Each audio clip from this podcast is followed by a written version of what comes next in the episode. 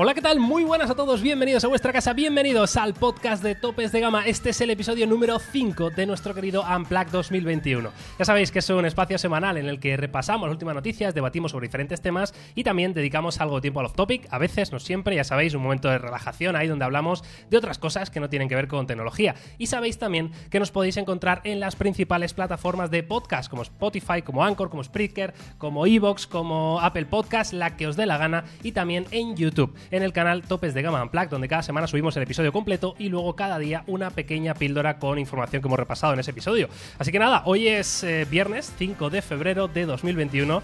Yo soy Miguel García Blas y tengo el placer de saludar a Jaume Laoz y a Carlos Santagracia. ¿Qué tal, chicos? ¿Cómo estamos? ¿Qué tal? Muy buenas, aquí estamos. Hemos empezado mal, ¿eh? Te lo digo porque he empezado ¿Ah, sí? mal, porque nada más de esto cojo el iPad, digo, bueno, tengo aquí la información, lo típico, para comentar la jugada, 5% de batería. Ah, se- O sea pero que- bueno, ¿te aguanta o no? Mm, ahí va a estar justito. Pero los yo los creo que sí. iPads son de esos de con un 1% te dan para 3 horas. ¿eh? Yo espero que sí, espero que me dé suficiente. ¿Qué tal, Carlos? ¿Cómo estás? Eh, bien emocionado porque no sé si sois conscientes vosotros que eh, en 10 días eh, me vais a tener ahí y voy a poder deciros, madre mía, Miguel. eh, ¿En Madre 10 días? mía, ¿Esto, esto es real? ¿Esto por qué no he sido informado yo de esto?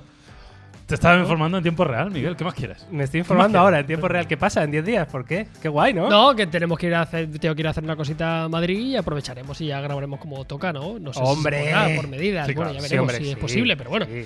Carlos, tío, que sí, hombre, tú tienes que estar aquí. O sea, yo paso, ya necesito tocarte la carita, tío. A ver, eh, dar- La darte carita, un la carita, la la carita, carita. Cristina, la carita. Que por cierto, estás un pelín cáspero y te estoy viendo ahora mismo. Ya eh, lo sé, tío. Me estoy dando cuenta que sabes lo que ocurre, que aquí en Barcelona tenemos un clima muy mediterráneo y muy tropical casi. Y hace un día estupendo. Que hace mucho tiempo que no hablo de información climatológica, por cierto. Es verdad, Y es hace un cierto. día es. muy bueno, muy bonito en Barcelona. ¿Solo hablas cuando hay un día bonito en Barcelona o no? Bueno, no sé si es el único día, pero es un día de esos que sales a la ventana y dices, madre mía, eh, da gusto eh, estar vivo.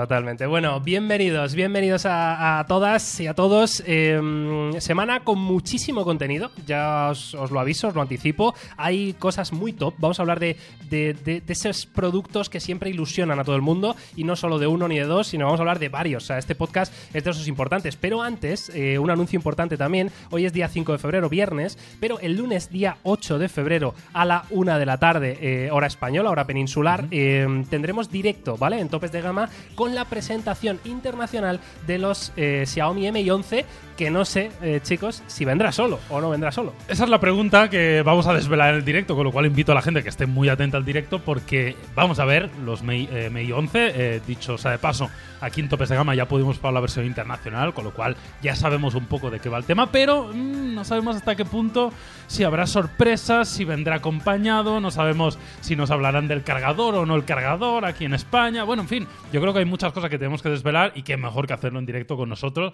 aquí vamos a estar, así que nada, eh, apuntaoslo en algún sitio, poneros un recordatorio. Totalmente, que igual el tema directos cambia, ¿eh? Yo lo dejo ahí. Igual esto cambia. A, a no mucho tardar. A no mucho tardar. Cuántas sorpresas hoy, ¿eh? Es que hoy es una Esto es locura. una caja de sorpresas. Es un no parar. Eh, ¿Sabes cuál es la otra sorpresa del día? La La, efeméride. efeméride. Bueno, sorprendente. ¡Pimba! es que Esta, es probablemente la sección más flojita del podcast. ¿eh, Sí, Miguel? pero es que es tan flojita que se ha convertido en meme, tío, y ya me apetece vuelta, solo vuelta, por el. vuelta. Sí, sí, estoy de acuerdo. No da, un poco la vuelta. Solo por esto me apetece, tío. En fin, eh, efeméride del día de hoy, ya sabéis que cada semana hacemos una de estas. Eh, 4 de febrero de 2004, Vale. eh, Mark Zuckerberg lanza de Facebook. Eh, Me encanta el nombre de. de- me encanta Facebook. el. el- Pínchalo, pínchalo, que lo vea la gente en nuestra página de efemérides, Jaume. Venga. Ahí lo tienes. Me, me gusta mucho cómo le cambiaron el nombre, o sea, en la, en la peli de la red social, no sé si lo habéis visto. De hecho, Eh, esto, esto he no sé si la peli, sí. eh, ¿Has visto la peli? Sí, pero no recuerdo a dónde quieres ir a parar. Lo que quiero ir a parar es que hay un momento de la película en la cual uno de los inversores más importantes del inicio de Facebook, que fue el fundador de Napster, que no me acuerdo cómo se llama, pero es un inversor famoso en Silicon Eh, Valley. aquí aparecen datos de estos. Eh, el empresario Sin Parker, pues Exacto, quien asesoró que lo protagoniza eh, Justin Timberlake. Eh, Efectivamente, efectivamente. Ah, vale, Eh, vale, Justino. Y en la peli, no sé si este dato corresponde con la realidad o no, pero en la peli hace una aparición como muy estelar, es como un fucker, el, el Justin Timberlake, eh, en la realidad y en la película. Y, y es como que le da a Zuckerberg, le dice, eh, en una conversación así como muy profunda, le dice, ah, y cámbiale el nombre. Llámale Facebook. Bueno, Y, y- y claro, Zuckerberg se queda así como anonadado, ¿no? Con, con Justino. puto amo, ¿no? Qué crack, tío. Claro, y es lo que demás esto, es eh, historia. Sí, sí, no, pero de hecho, eh, claro, el, el Zuckerberg, la historia esta, si habéis visto la peli lo cuentan, pero primero, en vez de Facebook, hace FaceMass, que es el predecesor de Facebook, que, que lo lanza el 28 de octubre de 2003 eh, en la Universidad de Harvard, y es básicamente un, un sitio web, ¿no? Utilizando las fotos de, de los estudiantes, y cada usuario podía eh, votar a, a la persona más hot, ¿no? A, a la Era, más, era una mezcla casi más caliente, Facebook, ¿no? Tinder, era, era, Era- un match. o sea, el tío era un Eh, era la web, eh, ojo al remember, eh, sexy o no. Claro, total. O sea, era eso. ¿Sabes, no? Que salías tú ahí sin camiseta y, y la Sí, gente sí. te decía si eras un tío sexy o una tía sexy o no lo eras y te ibas a llorar un rincón. Era, No, era pues, tremendamente cruel, si lo piensas, ¿eh? Sí, claro, claro. Era como una valoración final, o sea, era como aquí no hay paños calientes. O sea, si estás bueno, saldrás eh, con el ego subido y como no, te, no sea muy agraciado, lo siento, pero sabías a lo Está que bien. ¿no? afrontar la realidad ahí, sin paños Claro, claro. calientes de vez en cuando. Por cierto, a- fracaso, a, a- a- a colación, a de colación Justin, del Justin eh, Timberlake, un tiene relacionado streaming, plataformas. Hay una película muy bonita en Apple TV protagonizada por eh, Justin Timberlake, que la han estrenado recientemente. Ah, lo he visto, ¿no? Es Ojo de la calidad del contenido de Apple TV Plus. ¿eh? Pff, Es la polla, ¿eh? O sea, yo- La yo calidad cuando- está muy bien, La pero calidad. y me está faltando, ¿no? Me está sabiendo un poquito a poco de Hombre, cantidad. No, no, es, cantidad es poquísimo, falta, ¿no? es poquísimo, pero la calidad, la es- calidad o sea, es la top, grabación, o sea, tú ves cualquier episodio de cualquier De capítulo de Apple TV y, hos- y, hostia, tiene una calidad de grabación que se te va la olla, ¿eh? Os recomiendo mucho Ted Lasso, por cierto, ya creo que lo dije en Apple ¿Y cómo se llama la peli del Justin? Bueno, luego lo hablamos. Eh, Pero es, la de Palmer, ¿no? Porque es de un, de un ex jugador de fútbol o algo así. Sí, que sí, pero es de, ¿Qué- qué? es de rollo bonita, de un niño Claro. que lo adopta, está guay. Ojo al Justin Timberlake, ¿eh? Hace todo y todo lo hace bien, ¿eh? Todo lo hace Hace bien. bien todo lo puta, todo ¿eh? lo que Es hace lo hace poco- bien. Pero es que el tío actúa bien, canta bien, baila bien, o sea, se dan bien los negocios. Da rabia, ¿eh? El bestia, cabrón, un Sí, poco. sí, da un poco de rabia. No Eso es muy rabia. español, ¿no? De lo de Sí, que claro. te dé rabia. Claro, el claro. éxito, el éxito Claro, ajeno. Pero es que tantas cosas no puedes rabia. hacer bien, Miguel, quiero decir. O sea, no, no puede ser tope de gama, ¿sabes? Que Claro, habla de motor claro. de viaje, de Pues, cocina. o sea, eh, me ha hecho gracia porque habéis visto la, la entrevista de Ibai a Piqué. No. un trocito Pues, yo. Pues fue ayer, yo he visto un trocito también, pero hablan de esto, ¿no? De- del éxito, ¿no? De, de- de que en España eso, pues Claro. parece que le que da rabia y que la gente está esperando a que te caigas para, Claro, para pagarte. para hostias. palearte a, a morir, ¿no? Eh, bueno, en fin, curioso, curioso dato, como lo está petando Ibai Llanos eh, y y Justin Timberlake. Pero vamos ya con nuestra primera... Ibai podría venir un día al podcast. O sea, si Ibai Sí. quiere venir un día al podcast, Yo se lo permito, claro. hombre, no le vamos a decir que no. O sea, igual le vamos a dejar cinco minutitos que hable, pero no, sé- no le vamos a Eh, la casa está en Sabadell, ¿eh? Yo puedo ir a la puerta y decirle. Aparte, yo lo conozco. Tío, yo puedo decir, yo lo conozco, claro, Ibai. Ah, sí, Claro, yo lo conozco. tío, Estamos perdiendo con el tiempo, ¿qué pasa? Yo me he comido una hamburguesa a, a Ibai. escasos centímetros de él. Y fíjate que no le quise molestar. Fue en una presentación de un OnePlus, creo que fue Vaya, OnePlus por 8. el alguna que de estas hacía otras. ahí Ibai, bueno, en fin. Estaba con Ibai y Alex el Capo. Además, fue una elección muy Pues mira, a los dos mm, serían muy buenos invitados para este podcast. Sí, eh, pero yo ahí fui ¿eh? del rollo, no les voy a molestar, ¿sabes? Él me preguntó por el teléfono y todo el rollo, pero yo en- recuerdo que en el momento dije, no quise darle mucha más conversación porque lo vi ahí su rollo y digo, mira, y ahí era un poco más accesible. Ahora ya es una fucking star. Ahora es un titán. Bueno, pues un salido, uy, un salido, un, salido. saludo para, Un salido, Ibai. para Así viene Ibai seguro, ¿eh?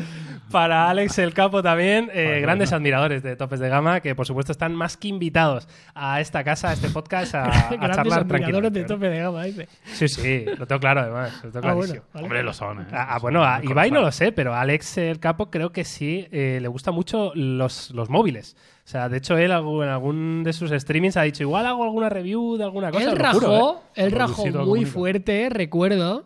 Él se compró, creo que históricamente, lo que leí en su momento era como muy- históricamente muy de Samsung, había tenido siempre como el tope de gama. Y, y recuerdo con una generación que con el 20 estaba como súper decepcionado y luego cambió al OnePlus. También era Me suena a mí ese cambio ¿no? a OnePlus, fíjate. Y fue del rollo, madre mía, hostia, es que tal. pum, Y rajó muchísimo, ¿sabes? O sí, sí. Bueno, Sí, pues sí. ahí está. Pues eh, que se pasen por aquí a rajar un Hoy, poquito hoy habéis tenido el, el, el off-topic lo habéis tenido antes. Ya, es verdad. sí, Está sí, bien, claro, bueno. Como quien no quiere la cosa, hemos hablado de que de Apple TV Plus, de Que si Justin, que si de, de Justin Timberlake, de Ibai. Bueno, está bien, ¿no? Y todo esto gracias a la efeméride. Es Ya ves, increíble. ya ves. ¿sí o ¿Ves no? cómo tiene Hay que- sentido? Hoy, hoy ha tenido sentido la Ese semana, mérito hay que dárselo, hay que dárselo. Venga, vamos a empezar ya con la tecnología. Eh, como os digo, semana como muy tocha, ¿eh? Muchas noticias importantes, como esta, que es eh, unas filtraciones ya más en detalle de lo que va a ser la cámara del Oppo Find X3 Pro, ya sabéis, uno de los flagships más esperados probablemente de este 2021, que ya hace dos semanas, si no recuerdo mal, hace dos podcasts, eh, hubo unas filtraciones del diseño, aquel, aquel diseño trasero, acordaos, con las cámaras, eh, con este mantelito, ¿no? Que, que decía Carlos, que me pareció una eh, bueno, una manera de explicarlo bastante fiel a la realidad, la verdad. Y, y hoy lo que tenemos es, información en detalle Acerca- eh, acercando de la las specs. tecnología al pueblo. Totalmente, totalmente. Bueno, pues tenemos la información en detalle de lo que van a ser estos sensores de este Fine X3 Pro. Y ojo, porque igual hay aquí, bueno, cositas que no nos esperamos. No sé si son las decisiones más acertadas o no. Vamos a entrar en profundidad. Dos cámaras de 50 megapíxeles, el sensor principal y el gran angular, es decir, muy buena resolución, por ejemplo, para el gran angular. Así es. Eh, y luego vamos a tener eh, dos sensores aparte, ¿vale? Que es aquí donde viene un poco la, la cosa diferencial. Y es que uno de ellos, que lo estáis viendo en esta imagen, concretamente este, ¿vale? El, no, estáis viendo el ratón? Sí, lo estáis viendo, ¿vale? Este de aquí, eh, que es como el, el primero de la izquierda, eh, va a ser un sensor eh, macro, pero dándole un poquito una, vuelca, una, una vuelta de tuerca, ¿no? Es decir, no se va a, a quedar en la superficie ¿no? de un sensor macro de 5 megapíxeles o tal, de, de los que vemos habi- habitualmente, sino que va a tener un sistema eh, de microscopio, esto es mm, tal cual lo que se está filtrando, eh, con un zoom de 25 aumentos, es decir, sería capaz de ampliar una cosa muy chiquitita hasta 25 veces, ¿no? Lo cual es bastante llamativo y de hecho, eh, para ayudarse, ¿no? Con todo este, con toda esta tecnología, pues va a tener, si os fijáis, un pequeño eh, aro LED de una luz LED alrededor de este sensor, lo cual me parece como muy interesante y no sé si tiene mucho sentido. Este verdad. dato es interesante, el del aro LED también, ¿eh? porque yo creo que para este, para este concepto, el que, Sí, que, te ayude con la iluminación, que, que parece una tontería, pero no lo es, ¿eh? que es fundamental, ¿eh? tener, tener buena luz y especialmente probablemente con fotografías tan, tan, tan, eh, tan de cerca, por así decir, tan súper macro. Eh, yo creo que va a ser tendencia, Miguel, mira lo que te digo, el, o sea, va a ser tendencia el hecho de que yo creo que este año vamos a ver un- una cierta originalidad en los sensores de cámara, ¿no? Yo creo que hemos, bueno, tenemos épocas, ¿no? Hemos estado muchos años mejorando la calidad de imagen, que obviamente siempre cada año pues los teléfonos mejoran ligeramente la calidad de imagen con respecto al anterior, pero yo creo que a nivel físico es difícil añadir sensores más grandes, lo cual nos limita a, que ya podamos dar pasos enormes en cuanto a la calidad, los procesados van mejorando, etcétera. Creo que hemos tenido años pues de añadir sensores, ¿no? Como pues llegó el año del gran angular, el gran angular se convirtió en mainstream y afortunadamente llegó para quedarse, ¿no? Que a mí particularmente me encanta. Luego hemos tenido el año del zoom, ¿no? Hemos visto cómo el zoom llegó, se fue mejorando, cada vez zoom más lejano, etcétera, etcétera. Y yo creo que ya este año pues vamos a ver un poquito de originalidad con algunos sensores. Esta podría ser una forma. Oppo, del mismo modo que Vivo también, son marcas que yo creo que siempre le han dado un toque un poco original a las cámaras, pues han hecho cosas un poquito distintas en vídeo, no sé, han tratado de ser un poco diferenciales y, y yo creo que este año vamos a ver varios terminales que van a hacer cosas curiosas. Ahora bien, la gran duda es... Bueno, pues eh, esto va a ser útil o no va a ser útil, pues ya lo veremos. ¿Hasta qué punto vas a usar un sensor microscopio, por así decirlo? Pues no lo sé, probablemente no mucho. Pero, pero sí creo que va a ser algo bastante común este año que veamos cositas un poquito más originales. Y bueno, las probaremos y algunas seguramente pasarán sin pena ni gloria y alguna pues igual llega para quedarse. Sí, eh, además de todo lo que comenta Jaume, yo creo que lo que sí que es bastante curioso y sí que me, me deja la mosca detrás de, la oreja es un poco esta decisión, ¿no? Porque recordamos que este teléfono no se va a implementar en, en el- en un dispositivo cualquiera, ¿no? Ni en un gama media premium, ni mucho menos, sino que va a ser el caballo de batalla de, de Oppo en el X3 eh, Pro, en su teléfono más, más top. Y estamos viendo que la tendencia actual, los teléfonos tope de gama, en los que incorporan cuatro sensores, es que hay doble teleobjetivo, ¿no? Ya lo vimos con el Huawei, lo hemos visto con el Samsung Galaxy eh, S21 Ultra, que tan buen resultado ha dado. Creo que el zoom es una de las cosas que también los usuarios están agradeciendo un montón. Y en este caso hay que decir que el teleobjetivo que tendrá únicamente, entre comillas, se queda en un por dos, ¿no? Que sí que es una decisión algo, algo curiosa cuando estamos viendo ya alternativas de, de por 5 ópticos, híbridos que llegan hasta 100, que aunque el 100 es un poco anecdótico, ¿no? Pero me llama la atención sobre todo porque, si bien es cierto que lo del aro sí que me parece cojonudo, porque la fotografía es luz y una fotografía macro, si algo necesita, sobre todo es eh, que esté perfectamente iluminado para poder captar todo, me llama la atención que esto lo hayan implementado en el teléfono más top. O sea, que no hayan apostado por un teleobjetivo de verdad y que lo iguale con el resto de, rivales. Porque, salvo sorpresa y que probemos el microscopio y sea muy divertido y se me ocurran hacer muchas fotografías, yo, a título personal, basado un poco en lo que hayamos estado probando, joder, antepongo 10 a 1 eh, un zoom a un, a un macro. ¿no? Por muy bueno que sea el macro, porque puede ser excelente, no me cabe ninguna duda, pero no se me ocurre en qué situaciones, o sea, sí, ¿no? Pero se me quedan como en una anécdota. O sea, creo que un zoom de categoría, o llegando a un por 10, a un por 30 híbrido de calidad, habría sido una decisión un poquito más inteligente. Pero bueno, bienvenido sea. Oppo está dando en la tecla últimamente con lo que está lanzando. La fotografía también ha dado un paso adelante en los últimos años y veremos qué, qué hacen. Pero sí que es verdad que de primeras me, me escama un poquito. Estoy de acuerdo. La verdad que mm, me lo podría esperar, ¿no? Como decía Carlos, en un sensor, en un teléfono de gama media premium, ¿no? Quizá para hacer la prueba, a ver cómo reacciona el mercado, ¿no? Pero apostarlo todo a- a- en tu flagship a un microscopio de 25 aumentos, pues hombre, no sé, igual de repente es súper divertido, ¿no? Ver a, eh, un vídeo grabado con este sensor a unas hormigas y... no lo sé, quiero decir, o sea, me parece Pero no es bastante menos útil. del teleobjetivo, ¿no? O sea, va a tener un teleobjetivo. Claro, pero es un, es un sí, por dos. pero es se, más, queda, claro, más- se queda en uno claro. por dos normal, sí. Es, Claro, es más un, zoom ¿cada para retrato. ¿no? usas un, un teleobjetivo más de por dos? O sea, yo, por ejemplo, yo, para mí el teleobjetivo es el por dos por tres. Luego el resto está ahí, o sea, lo usaré tan poco como el, como el microscopio, que Sí, tampoco lo exacto. Que es O sea, directamente ¿sabes que no lo vas a usar, ¿no? Pero sí que, hombre, eh, parece lógico pensar que en un momento de utilidad te puede ser mucho más útil eh, acercar algo que está muy lejos que no algo muy pequeño, ¿no? No Sí, sé. pero si tienes 50 megapíxeles de resolución y puedes hacer un crop, Bueno, ya se está demostrando que esto sí, pero no llega a ser tanto, ¿no? En fin, no sé, es una decisión de Oppo que, por supuesto, eh, esto no está confirmado, ¿vale? Tomároslo con como hay que tomárselo, con un poquito de, de sal aquí, ¿no? ¿no? no es nada 100%. Pero, Pero, bueno, tiene toda la eh, pinta, ¿eh? Claro, tiene toda la pinta, sobre todo viendo el, el diseño ¿no? de estos sensores eh, y sobre todo no, me queda la duda a mí personalmente ¿no? de si vamos a ver un, Fine X3 Pro y un Fine X3 Pro Plus, ¿no? que, que probablemente o más incluso, eh, te lo digo, ¿eh? Porque Oppo es muy dado a hacer familias grandes. Claro. O sea, que no me extrañaría incluso que veamos o y una, un Fine X3 Lite o, Sí, eso seguro. o Z. el o- Neo, No, claro, esto que es- haya un esto es Ultra. 100%, claro, ¿no? que el Pro no sea el- Ultra, Claro, que- el Pro no sea el Claro, Ultra, claro. Eso es. Claro, Eso eso es, es incluso, te diría, bueno, no sé, pero es incluso probable. Porque Oppo yo creo que cada vez es más de hacer familias más grandes. Sí.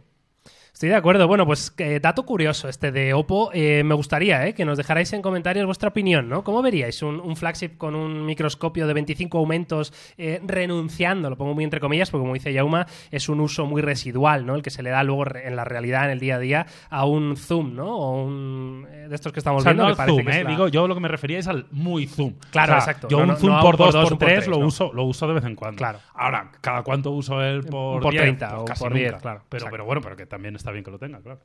Venga, vamos ya con la siguiente de las eh, noticias. Eh, en este caso vamos a hablar de un tema que, bueno, se lleva hablando muchos, muchos meses, incluso te diría que años, como es eh, que Apple se vaya a meter en la fabricación de coches, en concreto coches eléctricos, evidentemente, ¿no? El famoso Apple Car, bueno, pues ha ido evolucionando en el tiempo de una idea que parecía muy loca, algo que los analistas coinciden en que tiene muchísimo sentido, ¿no? Que un fabricante como es Apple pueda meterse en, este sector, sobre todo ahora con este cambio, entre comillas, de tecnología, ¿no? De pasar del motor de combustión al motor eléctrico. Entonces, eh, lo que vamos a hacer hoy va a ser básicamente recopilar un poco toda la información, todos los rumores, todas las cosas que han ido saliendo durante este tiempo eh, y vamos a intentar quedarnos un poco con la foto eh, general, ¿no? De, oye, ¿cómo está el tema del Apple Car? ¿Para cuándo lo podemos esperar? Eh, ¿Qué prestaciones incluso? Porque ya vamos a hablar de algunas prestaciones, podría tener y demás, ¿no? Entonces, um, Jauma, Alaoz, tú que eres miembro de Car and Plug, tenemos un canal de coches para que no lo sepa.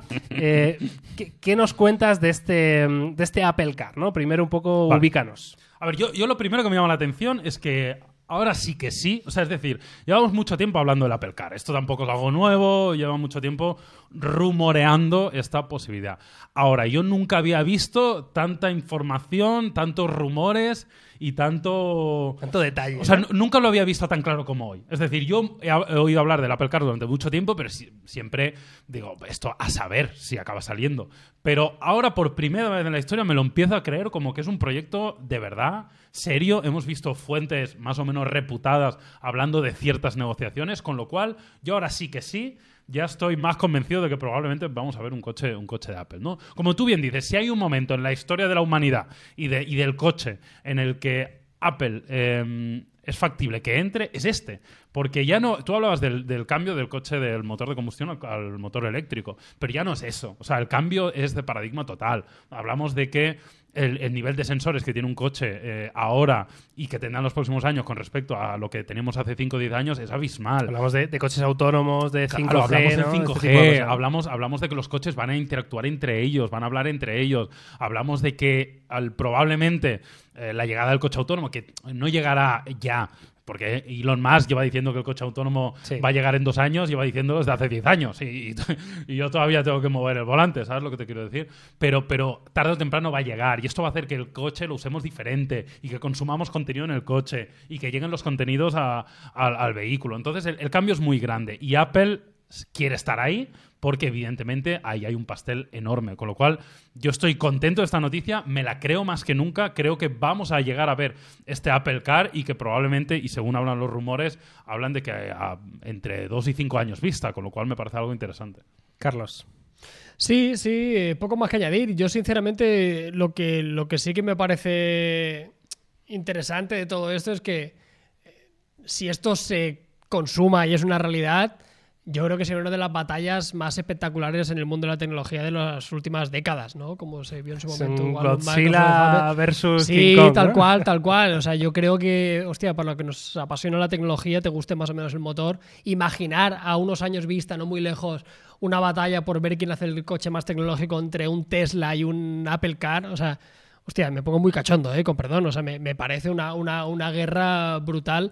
Como decía Jaume, sí que es verdad que hay muchísima información que ahora detallaremos, pero yo, si me hubieran preguntado hace dos años si esto hubiera pensado que sería una realidad, yo pensaba que no. Yo pensaba que igual Apple se iba a meter de alguna forma con el tema del software o a desarrollar algún tipo de, de aplicación o implementación de, de su ecosistema dentro de vehículos de... Pero claro, de terceros nunca lo hace, ¿no? Apple, estamos viendo que, Claro. que con el tema de los procesadores, de los portátiles y de todo, eh, la tecnología, la clave es que se quede in-house, ¿no? Cuanto menos puedas tener que depender de alguien, y en este caso el sector de la automoción, por mucho que los coches autónomos nos eh, haga que, que también decaigan un poco la venta de vehículos y demás, van a tener que estar, y también como demostración de fuerza, y si hay una marca que puede hacerlo, es esto. Y si hablamos ya un poco técnicamente, para no dar mucho más la chapa, porque Antes, seguramente... antes de eso, Carlos, eh, déjame que haga una, una reflexión y os lanzo un Adelante. poquito la, la pregunta. eh, porque estaba pensando ¿no? que, que Apple, evidentemente, tiene mucho sentido por lo que estamos hablando: 5G, coches autónomos, tecnología. Eh, pero al final no deja de ser un coche, ¿vale? Entonces, eh, me genera la duda porque cuando un fabricante se mete a, al- a un sector que no es el suyo, evidentemente eh, pueden pasar dos cosas. Una, que quiera ir totalmente a su rollo eh, y eso puede tener implicaciones negativas en el producto, ¿no? Pues que no eh, controlen la, parte dinámica del vehículo, que no sepan refinar la aerodinámica, que eh, ese tipo de cosas más de, más de la industria del coche, ¿no? O la segunda cosa que puede pasar es que decidan aliarse con un gran aliado, ¿no? Eh, pero claro, ahí digamos que desprestigias un poquito tu marca por, mm, eh, por presentar conjuntamente un producto, ¿no? No sé cómo veis eh, lo que va a hacer Apple, eh, si una cosa o la otra, o ir totalmente en solitario o eh, se va a apoyar en, en buenos partners para, para un proyecto tan grande como este. Pues yo creo que se va a apoyar en buenos partners, pero lo va a hacer como lo ha hecho siempre.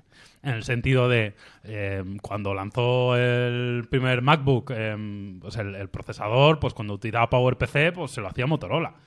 Eh, y Apple no saca pecho de Motorola ni hablaba de Motorola todo el día y, cuando, yo qué sé, cuando fabricó, cuando pasó a Intel, pues se lo hacía Intel, el procesador del, del, del- del PC, ¿no? Bueno, del Mac en este caso. O yo qué sé, o las memorias del iPhone, me lo invento, ¿eh? No, no sé quién es el, el proveedor de memoria, pues igual es Samsung.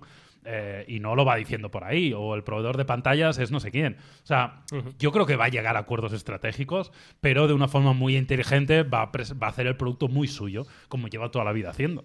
Eh, entonces yo creo que eso es lo más inteligente. Es muy difícil hacerlo desde cero. Eh, ya sé que mucha gente dirá, bueno, pero Tesla lo ha hecho desde cero, más o menos desde cero. Obviamente también se apoya en ciertos acuerdos estratégicos. El primer Tesla Roadster, eh, bueno, pues eh, al final co- cogieron el chasis de un Lotus y, lo adaptaron y le pusieron baterías.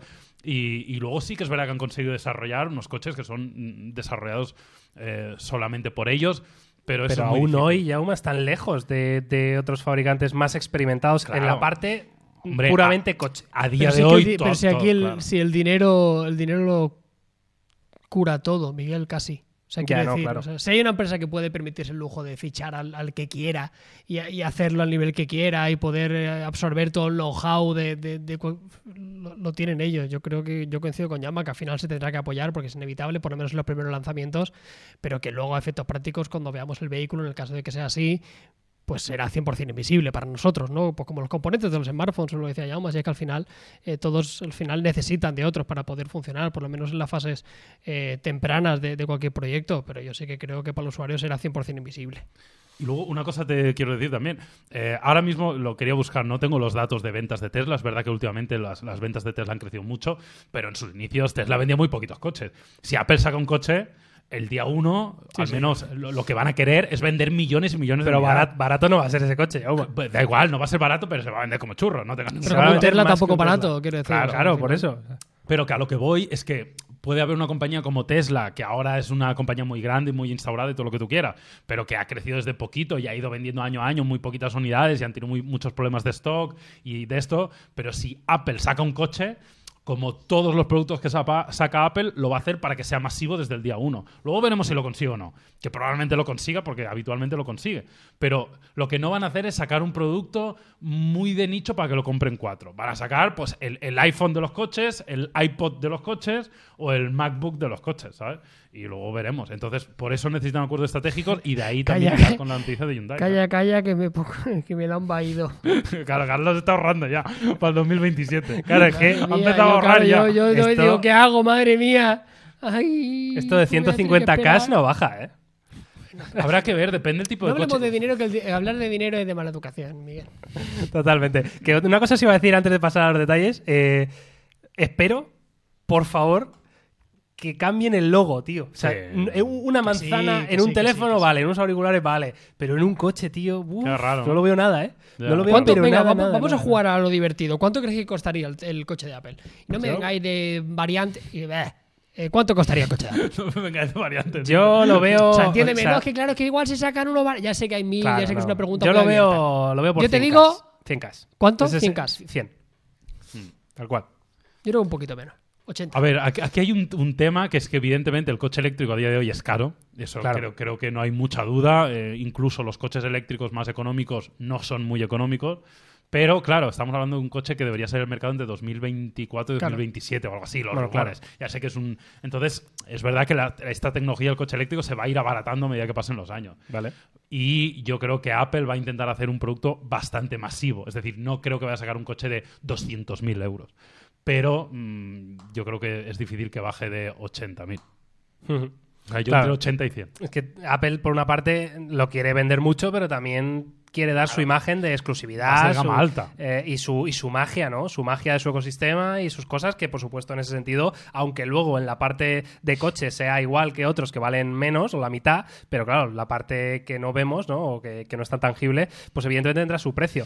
Eh, en fin, vamos a terminar esto con la noticia que era, que básicamente es el acuerdo que ha llegado Apple con, con el grupo Hyundai, Bueno, ¿vale? no ha llegado al acuerdo. ¿eh? Hay Bueno, el rumor de que están en negociaciones. Vale, está en negociaciones con el grupo Hyundai, en concreto con una de sus submarcas o filiales como es Kia, eh, para ensamblar su automóvil eléctrico eh, en una de sus plantas. Dice, Apple enfrentará a Kia con coge- 3.600 Igual millones de un dólares. Kia Z.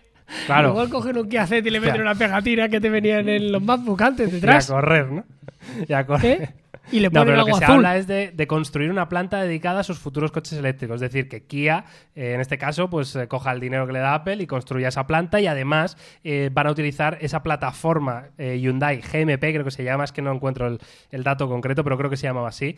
Sí, EGMP de Hyundai, la plataforma de vehículo eléctrico como base para construir a partir de ahí su, su Apple Car. Sí, esto es habitual. Casi todos los fabricantes tienen ciertas plataformas sobre las que beben diferentes coches. O sea, normalmente un fabricante pues tiene la plataforma X y hay tres o cuatro coches desarrollados encima de esta plataforma. Claro. Pues a día de hoy casi todos los fabricantes del mundo tienen una plataforma, al menos una, de vehículo eléctrico y sobre esta plataforma diseñan diferentes coches, con lo cual es obvio Que, que, se... mm, Por cierto, esta plataforma, eh, las especificaciones que tiene, que tiene a día de hoy es eh, una autonomía de 500 kilómetros, ¿vale?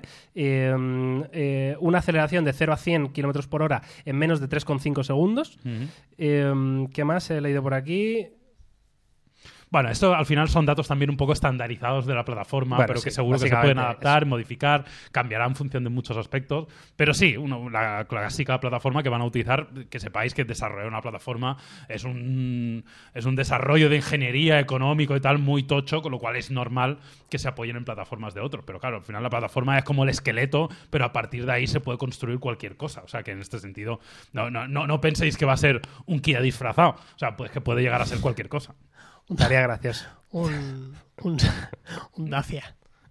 Sorenta.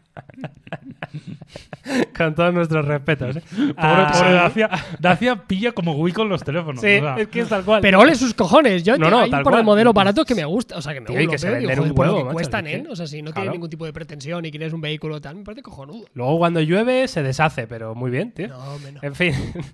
Venga, vamos con la siguiente noticia. Eh, vamos a pasar ya a los teléfonos móviles. Vamos a hablar un poquito de, de lo que nos gusta. Vamos a dejar los coches eh, aparte. Y tenemos en este caso una filtración del próximo Huawei Mate X2, que va a ser el tercer plegable de la compañía. Veremos si este finalmente lo acabamos viendo en nuestras manos o se queda también ahí en, en una cosa complicada, ¿no? Eh, de hecho, Huawei ha confirmado de manera oficial, ¿vale? Medi- Mediante un anuncio en, en Weibo, eh, con una imagen de, Qué de grande prensa. Weibo, ¿eh? ¿Cómo me gustaría tener cuenta en Weibo? Ya? Un ves. día me la abro, tío. Sí, sí, Weibo es ahí está todo. Otra cosa es que no te enteres de nada, ¿no? Como, como no ¿Cómo se llamaba de- ya la plataforma aquella de vídeos? ¿Te acuerdas? Eh, Roku o Yoku o... el, el YouTube Yo- chino. Yoku. Yo- Sí, el YouTube chino, que están, además, claro, como ahí, ahí llevan un poco más lo de los derechos y lo de respetar eh, los contenidos de otros, ahí hay películas, hay de todo, hay Hay de vídeos de. Casey Neistat, o sea, ahí, Paraíso. Unos genios. ahí entra todo.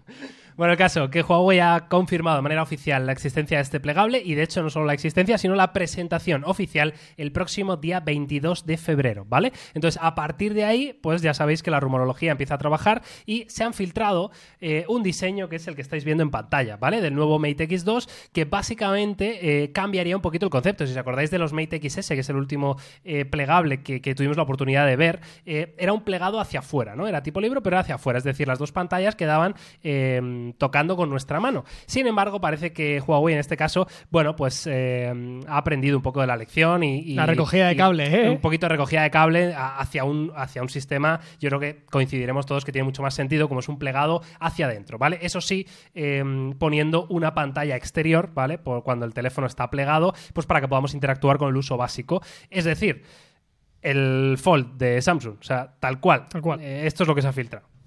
Sí. Eh, veremos. Yo la verdad es que os voy a decir una cosa, ¿eh? Eh, ya sé que me, me- me gusta aventurarme con nuevas tecnologías, pero de que empezaba a ver la- la- los enrollables... Esto te parece prehistoria, ¿verdad? Sí, sí, Ya totalmente. Pero, y mira que todavía no hemos, no hemos catado ninguno, ¿eh? O sea, que, que no es algo. Pero que sí que es verdad que me han- a, a mí siempre me han gustado los plegables, yo lo he dicho. A mí me parece que tienen todo el sentido del mundo, porque te permite tener un teléfono normal y cuando quieras poder usar casi una pantalla de tablet. Pero claro, ahora que he empezado a ver los formatos enrollables, eh, eh, no sé, me no llama no la apetece tanto. Pero, pero bueno, bien, bien, ¿no? La verdad que, a ver, yo creo que este formato tiene sentido. Huawei siempre ha fabricado grandes teléfonos. Eh, no sé, al final tengo una sensación extraña con Huawei que me sabe mal, pero con esta situación tan rara que tienen, no sé si lo apuestan de verdad, ¿no? Y luego, claro, al final la llegada en nuestro mercado de estos teléfonos, de cualquier teléfono de Huawei, con la difícil situación que tienen actualmente, pues me embajona, obviamente. Pero, pero bueno, pero el producto como tal, como hardware, la verdad que buena pinta tiene, claro. Sí, aquí el gran problema, por no ahondar mucho más en la herida, es que si es como un Fall y no tiene los servicios de Google, ¿para qué me voy a comprar yo esto, no? Con perdón, o sea... No, o sea, quiero decir, tecnológicamente no va a aportar nada que no aporte ya el Fall. Quiero decir, o sea, al final lo vemos en las imágenes y es un calco, o sea, no, no se puede tampoco reinventar nada, ¿no? Y lo único que podrían hacer es algo a nivel de software, algo que Samsung ya demostró perfectamente que dio un paso adelante con el Fold 2. ¿eh? Yo cuando pude probar, joder, quedé súper contento, o sea, me, alucinó y, y creo que era un teléfono súper, bueno, un teléfono que era muy caro, pero un teléfono extremadamente usable en el día a día, habiendo pulido eh, un montón de detalles y sobre todo sacándole mucho partido a, la, interfaz para poder aprovechar la, la pantalla, ¿no? Bueno, veremos. eh, llama la atención y sobre todo por porque era evidente que a la primera generación del Mate X le pasaba algo, ¿no? Que no lo sacaban prácticamente en ningún sitio y la demostración de que hayan cambiado totalmente el factor de forma del dispositivo ya nos hace indicar lo que todos sospechábamos que aparentemente era muy espectacular cuando lo veíamos, pero efectos prácticos no tenía, no tenía mucho sentido. No sé, lo, lo veremos, lo cogeremos con ganas seguramente, lo único que tiene difícil por lo que comentamos, ¿no? Y es la reflexión que he hecho al principio. Si es un Fold, pero no tengo los servicios de Google, no sé qué argumentos va a dar Huawei para que te lo compres, porque el precio no creo que sea uno de ellos, ¿no? O sea, independientemente de su situación, esto no va a ser un teléfono barato. Veremos. Igual lo presenta Joe Biden, ¿te imaginas? Sale ahí, oye, mira, ¿os acordáis de aquello? Que ya está. que ya está, que somos colegis. Solucionado. Eh, pues nada, yo, yo simplemente decir que, que, la única diferencia que podríamos ver en este diseño eh, que fuera muy distinto del Fold es precisamente en el grosor, ¿no? Es decir, eh, de hecho es uno de los rumores que, que, se apuntan, ¿no? No sé si visteis, si os acordáis, del, del producto que presentó eh, Microsoft hace no mucho, el Microsoft Duo, Sí, este sí. que era un, un plegable con bisagras, pero que el diseño era extremadamente delgado, ¿Eso con un sistema de bisagra muy, muy top. Bueno, pues es lo único que nos queda esperanza, ¿no? De que este Mate X2 aporte, ¿no? A la industria de los plegables, es decir, conseguir hacer el Fold, pero eh, en el grosor de un teléfono normal y corriente, ¿no? Que es el siguiente paso. Bueno. Luego, evidentemente, evidentemente, tendrá contrapartidas en cuanto a autonomía, ¿no? Pero bueno, eh, eso por un lado y luego por el otro coincido con vosotros. Eh, el otro día, además, en el, en el vídeo que hice en Topes de Gama Plus de, de la beta cerrada esta de Harmony OS, que, que, bueno, que básicamente la han analizado y es, y es Android, ¿no? Eh, al, al final eh, me quedó la ¿Quién le va a decir, sensación... Claro, me quedó la sensación de decir, bueno, eh, hemos ido evidentemente aprendiendo ¿no? con Huawei durante este tiempo, desde el veto, eh, nos han ido soltando información, hemos ido formándonos una idea en la cabeza, pero he llegado a la triste conclusión de que sinceramente, por mucho software que hagan, por mucho diseño que hagan, por, por todo lo que quieras, si no se levanta el veto, va a seguir todo igual. Es decir, no va a cambiar absolutamente nada a lo que tenemos actualmente, porque aunque Huawei desarrolle su propio Instagram, su propio YouTube, su propio eh, Google Maps, su propio todo, si, si el contenido que hay en, en esas plataformas No, claro. no está en la tuya, pues es que te da igual. Quiero decir, entonces, o se levanta el veto o aquí, Aquí no el tema nada. es si pueden crear un market y meter esas aplicaciones.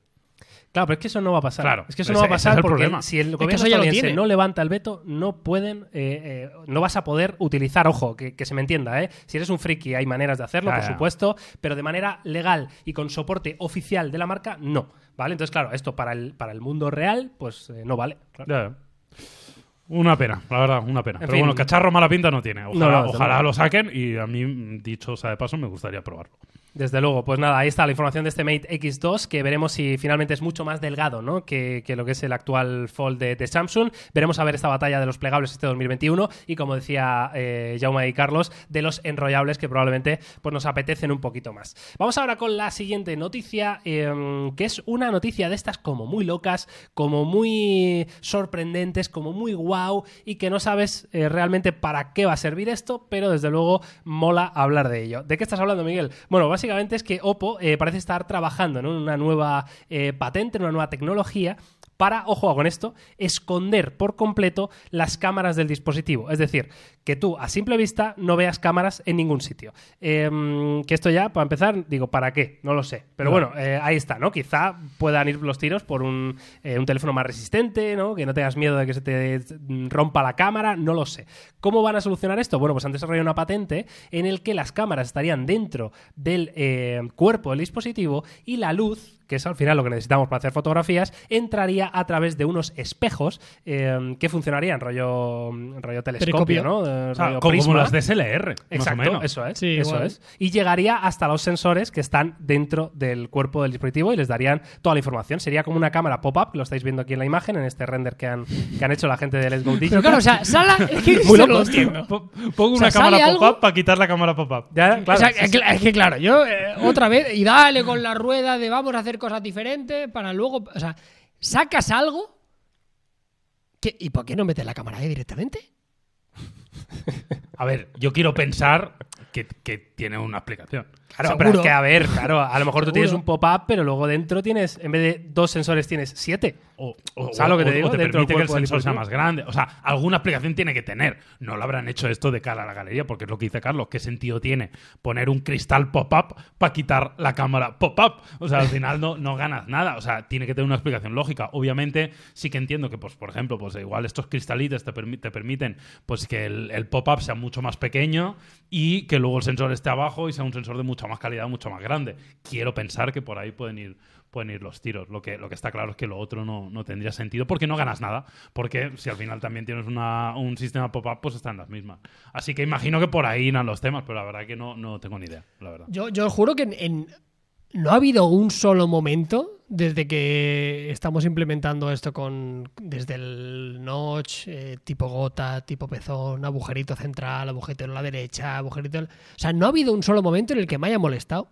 En ninguna ubicación, ni en ningún lugar, ni en nada. ¿Sabes? O sea, creo que ha habido un- una serie de innovaciones que sí que hemos agradecido en el día a día, pero para mí me ha dado exactamente igual desde que había uno tipo gota, tipo pezón o a un agujerito. O sea, a efectos prácticos nunca me ha molestado, ni me ha, ni, ni ha sido un hándicap, ni, ni ha entorpecido mi, mi consumo de contenido multimedia, ni nada, sinceramente. Estoy de acuerdo. O sea, que le doy cero caso- valor casi. O sea, sí, no, sí, sí. Dicho esto, el mundo está lleno de cosas que no sirven para nada. ¿eh? Sí, sí, O sea, sí. Y que nos No, claro, pero que da- nos hay- gusta. hay ¿cuántas algunas que no sirven de nada, pero te dan que no valen gustito. para nada? pero dan muchas. gusto alguna. Claro, claro, bueno, claro, no, pero está guay. Pero dan Bueno, gusto, a sí. veces un gusto que es algo totalmente, no sé, que, que, que- nos gusta porque nos gusta, pero que no, no, no, no tiene un raciocinio objetivo. No, claro. que es pueda- que ese es el placer. Hay cosas que Claro, no tienen claro. raciocinio. Hay mierdas que tienes y que están ahí y que las eliges, incluso a veces que las pagan muy caras, que dices, soy retrasado, pero, pero estoy más feliz. La vida. ¿Sabes? Soy un tonto, soy un tonto feliz.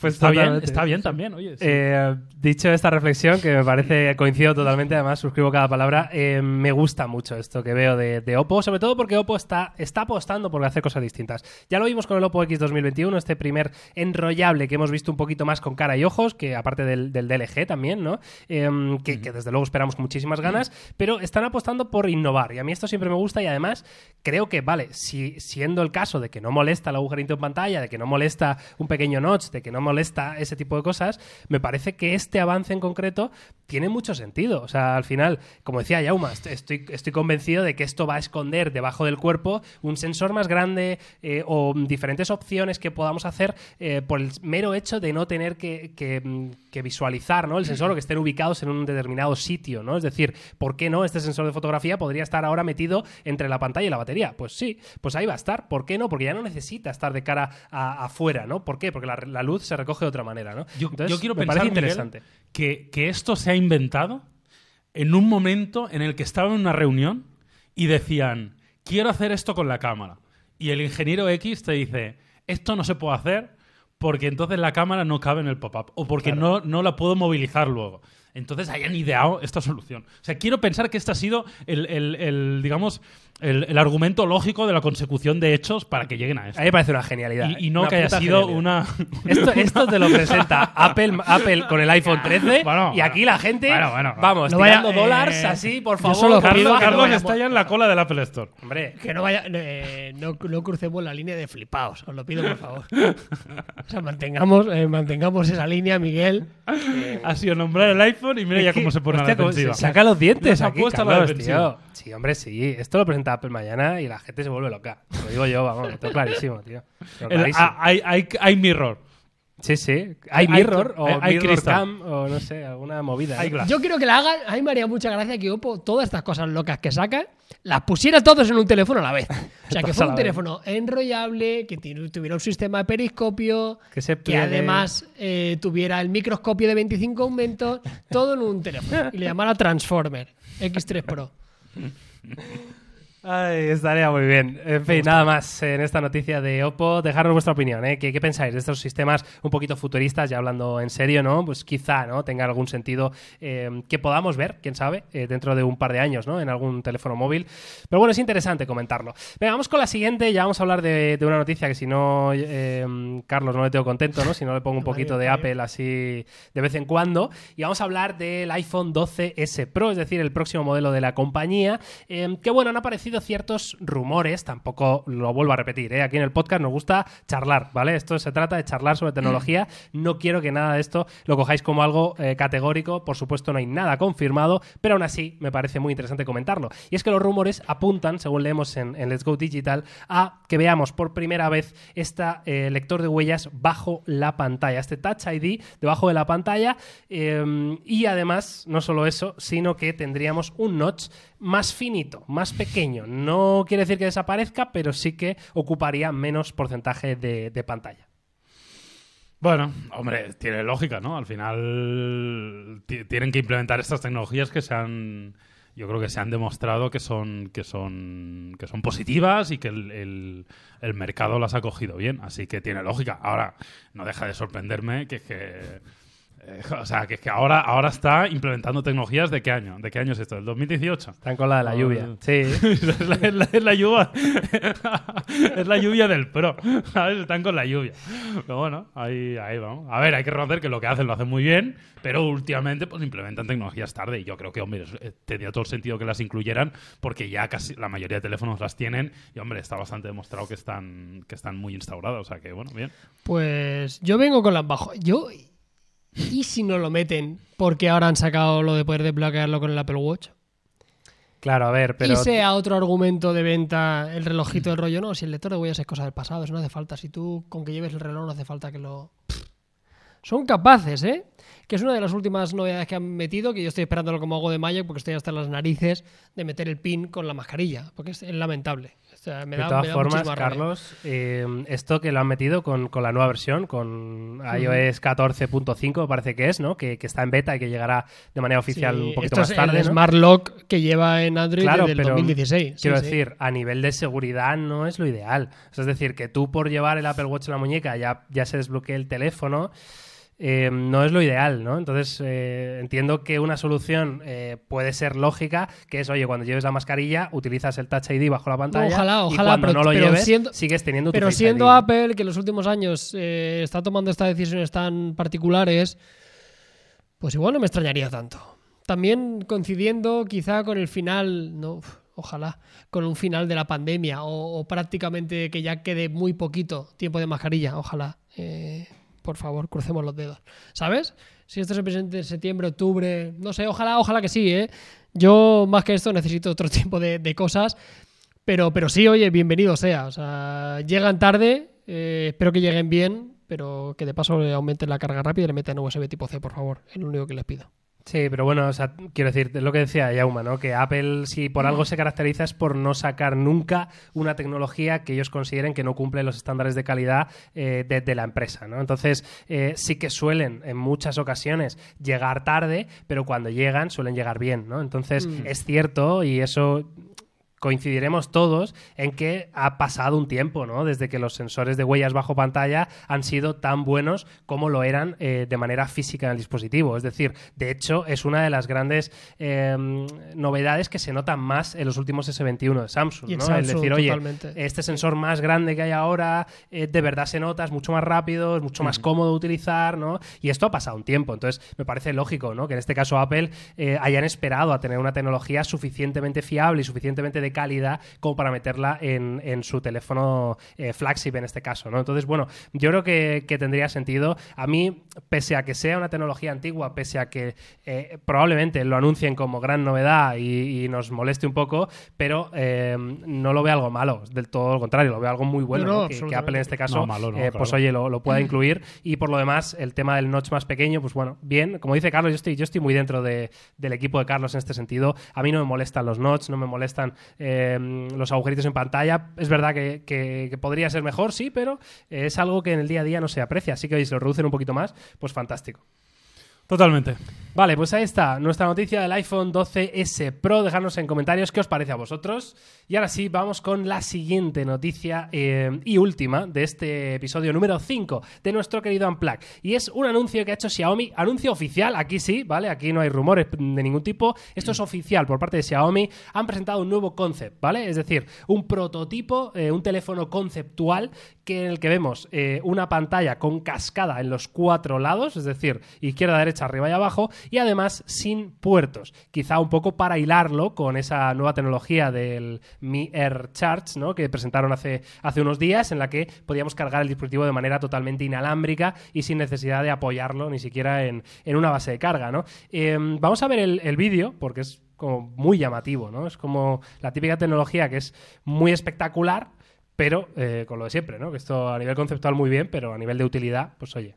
Ya la cosa cambia, ¿no? Sí, a ver, eh, lo primero lo que tú decías, que la gente entienda que esto no es un teléfono, es un concepto, con lo cual no significa que este teléfono se vaya a comercializar nunca, pero sí que es probable que estas tecnologías pues acaben llegando a, algunos teléfonos. Igual llegamos a ver algún día un teléfono exactamente así, podría ser, pero no tiene por qué. Lo más probable es que sí que algunas de estas tecnologías las veamos aplicadas a, a teléfono de Xiaomi. Lo único que nos sirve este concepto sobre todo es para ver en qué ha estado trabajando Xiaomi y esto es en lo que ha estado en lo que ha estado trabajando. Destacar que, que la curvatura está en pantalla, arriba, abajo, izquierda, derecha, hace que, el, que el, digamos la propia interfaz tenga continuidad durante esta curva y que Xiaomi habla de todo lo que ha tenido que hacer para conseguir eh, curvar este cristal y a su vez enganchar este cristal con el panel flexible para que esto uh -huh. sea, sea posible, ¿no? Así que, hombre, tiene mucho efecto wow, hay que reconocer. Sí, sí, a mí molón me parece que Muy mola guay. mucho. O sea, a mí me ha gustado ver este concept y, y creo que es bueno que Xiaomi mm, asome la patita en cosas tan novedosas de, de innovación. O sea, que guay. A mí me gustó mucho, sí que es verdad que como decís no, es algo que, que a efectos prácticos igual lo vayamos a ver a corto plazo, pero sí que sirve un poco para demostrar que Xiaomi cada vez es una empresa más madura, ¿no? Para la gente que no lo sepa, Xiaomi creo que se fundó en el año 2010, ¿no? O sea, tiene 10 años únicamente, es una, auténtica chaladura siendo un, top 3 de, de, venta de teléfonos a nivel mundial. Los primeros años al final eh, se les se les reprochaba y, no sin falta de razón que no hacían más que copiar otros fabricantes, ¿no? Pero últimamente, si echamos la vista atrás en los últimos 3-4 años, ha sido espectacular lo que han ido haciendo, ¿no? Con, con, llegadas como el Mi Mix, que ahora nos parece una normalidad, ¿no? Los teléfonos todo pantalla, pero hace mucho tiempo ya del, del primer Mi Mix y, y, y lo consiguieron. Eh, sacar dispositivos con Mi Mix Alpha, que también era un, concepto, desarrollar ahora el tema de, de la carga inalámbrica real eh, para nuestro hogar, ahora este tipo de tecnologías, o sea, son cosas que una Xiaomi hace 3-4 años atrás era prácticamente impensable, en el cual únicamente se le asociaba a un fabricante en el cual su, su principal valor añadido era el precio por encima de otros detalles, eh, y con esto demuestran que es un, es un, es un fabricante que, que, va por todas, y lo que siempre se le exige a una compañía verdaderamente grande cuando hablamos de tecnología, que sea innovadora, y lo están haciendo, sin dejar de lado esa política de precios atractiva, sin dejar de lado un, un catálogo de productos muy amplio. Pero oye, yo estoy muy contento y creo que vienen años apasionantes y creo que Xiaomi lo está haciendo muy bien. Las últimas hecho... 3, 4 últimas decisiones han sido muy acertadas y sobre todo muy wow, que ya veremos que igual tarda en el tiempo, pero parece que el futuro sí que puede ir por ahí. El otro día, Carlos, de hecho, eh, leía unas declaraciones de, creo que era del, CEO de la compañía, ¿eh? ya, no estoy, ya no estoy seguro, pero bueno, un, personaje importante ¿no? dentro de, Xiaomi que lanzaba, de hecho, una encuesta a la comunidad Xiaomi de, oye, eh, ¿pagaríais por un teléfono Xiaomi de más de 1.500 dólares? Eh, y si es así, ¿Qué, ¿qué, esperáis de un teléfono de 1.500 dólares? ¿no? Que, es algo que nos daba un poco a...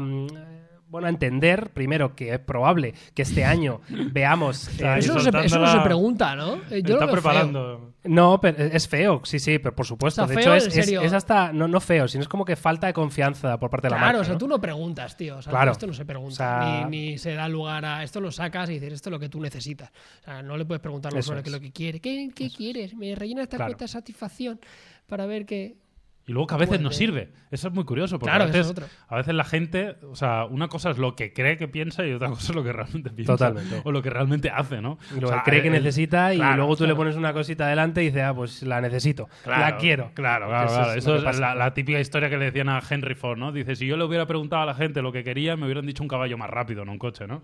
O sea, al final la gente no sabe lo que quiere hasta que lo tiene delante de sus ojos. Pero sí que es verdad que no es, es un poco raro, ¿eh? Esa pregunta. Sí. No sé quién la hizo. Igual fue un tío de Xiaomi que un día estaba rayado en su casa eh, tomándose dos cervezas y se le calentó el Twitter.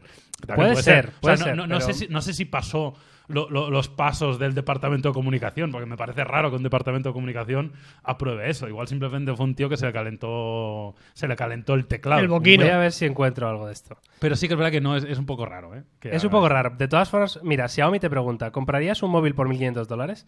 Vamos a ver, vamos a ver la noticia. Pero básicamente esto lo que nos da a entender es el, es el plegable, ¿no? De la compañía que, que por fin pudiera... Mira, ha sido el CEO, ¿eh? El, el, CEO de Xiaomi ha preguntado a sus seguidores en la red social Weibo si estarían dispuestos a comprar Madre un mía, móvil La otra marca vez. Si es que... por 1.500 dólares, es decir, 1.250 Eso está euros. bien porque el CEO es de los pocos que se puede pasar por el, por el, Claro. por el arco de triunfo eh, al departamento de comunicación. Porque sí, está no, por encima. total. O sea, que eso a veces pasa. De hecho, lo típico cuando hablamos con compañeros que son periodistas y que llevan muchos años de esto, dicen, el único que te puede dar alguna exclusiva un poco bien es el CEO. Porque es el único que, que no tiene nadie por encima que le diga lo que tiene que hacer. ¿Sabes lo que te quiero decir? Igual si un día está contento, pues se le va la olla. De hecho, eh, creo que puedo ir al. Sí, sí, aquí lo tenemos. Lei Jun, ¿vale? Que este Hombre, es. Lejón, claro. Lei Jun, el bueno de Lei. eh, aquí lo veis, ¿eh? En, en Weibo, tal cual, un post que dice: si Xiaomi eh, lanzara un, un flagship eh, que, que costara 10.000 yuans, eh, lo Molaría compraríais. que fuera. Si Xiaomi saca un teléfono que costase 10.000 yuans, ¿qué iPhone te comprarías? Estaría muy guay. Estaría muy guay. Pero bueno, es, es aparte, fuerte, ¿no? aparte Eh, en China, ahí lo dice, o sea, claramente. sí. con, el estatus que hay ahí. O sea, ahí te digo yo que el que se gasta 1.500 euros se compra un iPhone como un demonio, ¿sabes? Por, por aparentar y la importancia de- del estatus. Y dice, por cierto, que va a estar eh, cenando por Año Nuevo con sus colegas y que lo van a retransmitir eh, el día 7 de febrero a las 7 de la tarde. Con por Ibai. si lo queréis. bueno. ¿Vale? Ahí va a estar el bueno de Lei Jun, eh, pues, con- tomándose las uvas de que se tomen ahí en China, no sé cómo será esto. En fin, eh, esta es esta era la noticia, ¿no? De, de Xiaomi, que ya no sé ni, ni a dónde iba el tema, Eh, el teléfono cascada este y un poco la, la confirmación, ¿no? Que la compañía, como decía Carlos, pues van más allá, están a saco invirtiendo y van a traernos cosas no solo de buena relación calidad-precio, sino también solo de buena relación calidad al máximo, ¿no? Que, que habrá que ver cómo les sale a la compañía. En cualquier caso, yo aquí eh, me sobrevuela, lo siento, eh, no lo puedo evitar, pero me sobrevuela aquí el, el gobierno estadounidense, el cuidado, que esta gente está creciendo mucho. Esperemos, de verdad, de corazón, eh, que, que el- la administración de, de Biden no tenga nada que ver a la de Trump y, bueno, en este caso Xiaomi no peligre, ¿no? Pero desde luego, como les caiga un veto, sería, sería muy jodido. Totalmente. Bueno, pues ahí está. Este es nuestro podcast, nuestro episodio número Bueno, 5. Pues no ha quedado malote. Ha qued- el quedado bien, ¿eh? Para ser el 5 que tiene mala rima, no ha quedado mal. mal arriba, pero ha quedado bien. Sí, ha quedado bien. Yo lo he visto El muy 5, bien. el 5 de febrero. Suele quedar bien. verdad, sí, digo, sí, ¿eh? además es día 5 de febrero, curioso, curioso. Bueno, eh, solo os voy a decir una cosa. Em, puede ser que este podcast eh, sufra cambios, ¿vale? Yo lo dejo ahí. No, tampoco quiero anunciar nada ni... ni No te ni- gusta el hype, ¿eh? ni que os No- no volváis te- muy no te- locos, No te gusta hacer hype pero- a ti, Miguel, ¿eh? No, pero creo que, que este año 2021 tenemos que ir fuertes con esto y igual hacemos alguna que otra prueba. Ya, ver, ya iréis viendo, pero, pero esto puede, puede estar bien y sobre todo os recomiendo que eh, nos sigáis por redes sociales porque es ahí donde vamos a anunciar, ¿no? Si mm, por lo que sea el episodio tal, el 6, el 7, va a tener un cambio, pues por favor que os enteréis rápido y que, y que nos deis todo vuestro apoyo. Así que nada, eh, Carlos, Jaume, no sé si queréis añadir algo. Ya hemos eh, hecho el off topic al principio del podcast. Te llaman el rey del hype. Eh, solo os voy a recomendar una cosa, fíjate. Eh, una serie que se llama Juego de Caballeros en Muy bien. Netflix, que acaban de... Juego de Tronos, pensaba. No, no, Juego de Caballeros en Netflix, que acaban de sacar hace nada, que tiene solo seis episodios, me parece, pero es de los orígenes del, del fútbol en Inglaterra, en 1870. Muy Eh, y te cuentan un poco el inicio, pero además es de los creadores de Downton Abbey, me parece, entre otros. Es decir, no solo es el fútbol como documental, sino que es una serie con historias de los personajes, de época y tal. Y he visto dos capítulos y, y joder, qué guapo está, tío. Me, me gusta mucho ver ese inicio del fútbol, cómo era, que jugaban con, con seis delanteros, tú. O sea, Poco me parece. ¿qué te parece? Poco me Y- parece. Y, claro, sale un tío, hay un lumbreras, dice, he pensado, mister, que en vez de seis vamos a poner solo cinco. Y el otro diciendo, pero ¿cómo puede ser si llevamos toda la vida jugando con seis? Con seis arriba, tío. O sea, muy, muy interesante, muy interesante y además muy bien hecha, con lo cual ahí, ahí queda esa, esa recomendación. Nada más, eh, Carlos, estás ahí. Yo sigo con, con sucesión. eh, Ah, ¿qué tal? ¿Te- te está molando? pues, pepinísima. Sí, ¿no? Es muy pepi, es muy pepi. Uh, mucho, ¿eh? Claro. joder. Pero mucho rollo, eh, igual no en las top, top, top, pero el escalón por debajo de Sí, las de mega acuerdo. top. Ahí se sitúa, ¿eh? Muy buena. Es Me seriote. está gustando muchísima. Sí, Es sí. la- vamos, me he ventilado el- casi la primera temporada en un par de días. O sea, así por la noche viendo unos cuantos. En HBO. No, chaval. Esa no la has visto tú, No, la de. Succession. Es muy top, tío. Muy, muy top. Es de, La es de Ya la una- recomendaste hace es de una- mil, Sí, hace mil. Es de una familia rica. O sea, el padre tiene una empresa eh, y los hijos se empiezan a jugar aquí el, El el reparto, heredarlo, ¿no? ¿no? Un poco a lo, a lo Maradona. Sí, sí, pero está, está realmente bien porque la serie está muy bien hecha y tiene unos guiones buenísimos, buenísimos. En fin, nada más. Un placer estar aquí una semana más. Eh, ya sabéis, eh, dejarnos cualquier cosa, cualquier comentario, cualquier sugerencia aquí abajo en los comentarios de YouTube o compartirlo por, por redes sociales. Y nada más, eh, nos vemos, nos oímos la semana que viene con mucho más. Gracias, Jaume. Gracias, Carlos. La semana que viene. Chao.